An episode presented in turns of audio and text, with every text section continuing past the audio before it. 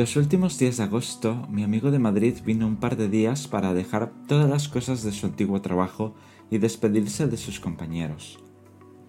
Yo volvía de pasar una semana con mi familia en una casa rural con piscina, y recuerdo muy bien que llegué a mi casa y deshice la maleta grande y me puse a meter la poca ropa limpia que me quedaba en mi mochila. No había estado en mi casa una semana y todavía no iba a estar allí otros tres días más.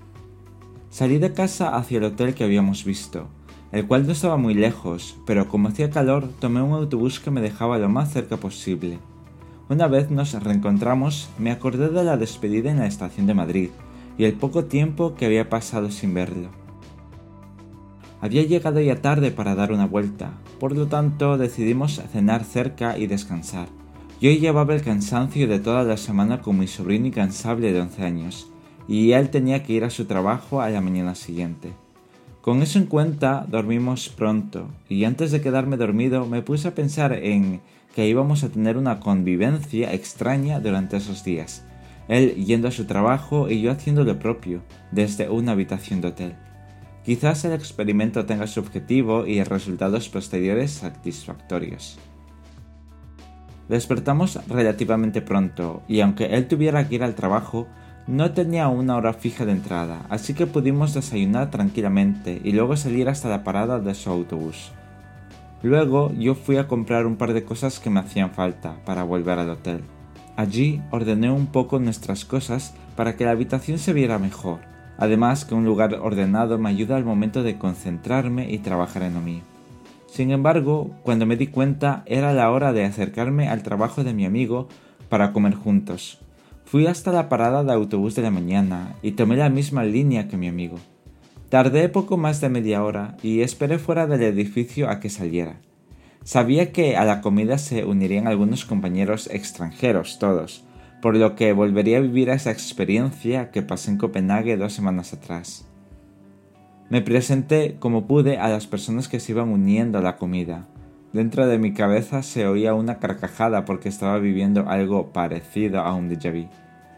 Lo bueno es que la mayoría me entendía porque al estar aquí deben captar conversaciones en español. No obstante, al igual que me ocurre a mí, tener la fluidez necesaria en un idioma extranjero es complicado.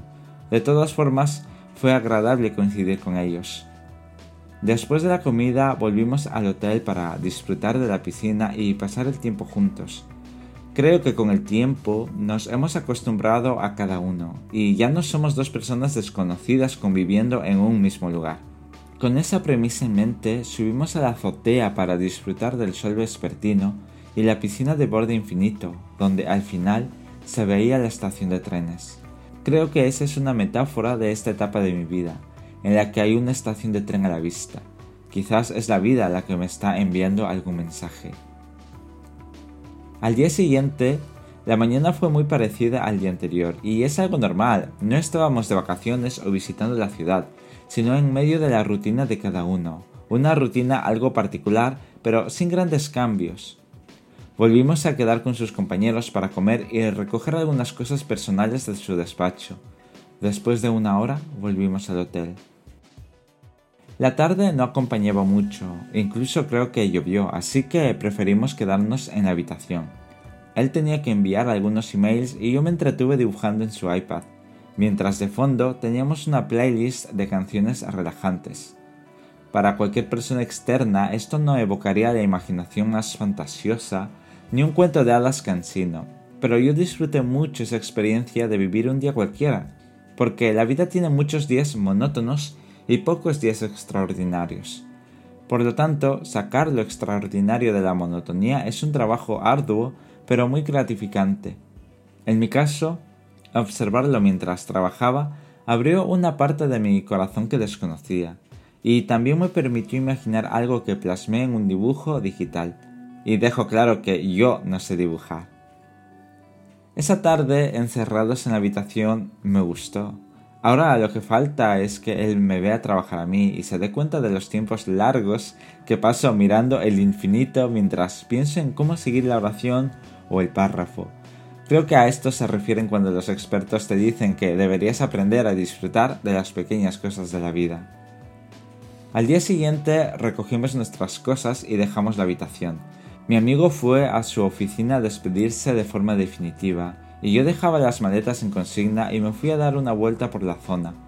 Casi al mediodía nos encontramos en la terraza del hotel, tomando algo refrescante antes de salir a comer cerca, y después volver a la estación de tren para despedirnos. Esta vez, sin una visita a la vista, no sabíamos cuándo íbamos a vernos otra vez, y nos dimos un abrazo muy fuerte lleno de sentimientos y de incertidumbres. Menos mal, poco después surgió una oportunidad para vernos una vez más. Os he contado un viaje muy entretenido a otro país y ahora una visita que podríamos considerar como rutinaria, pero igual de encantadora y llena de momentos de descubrimiento personal.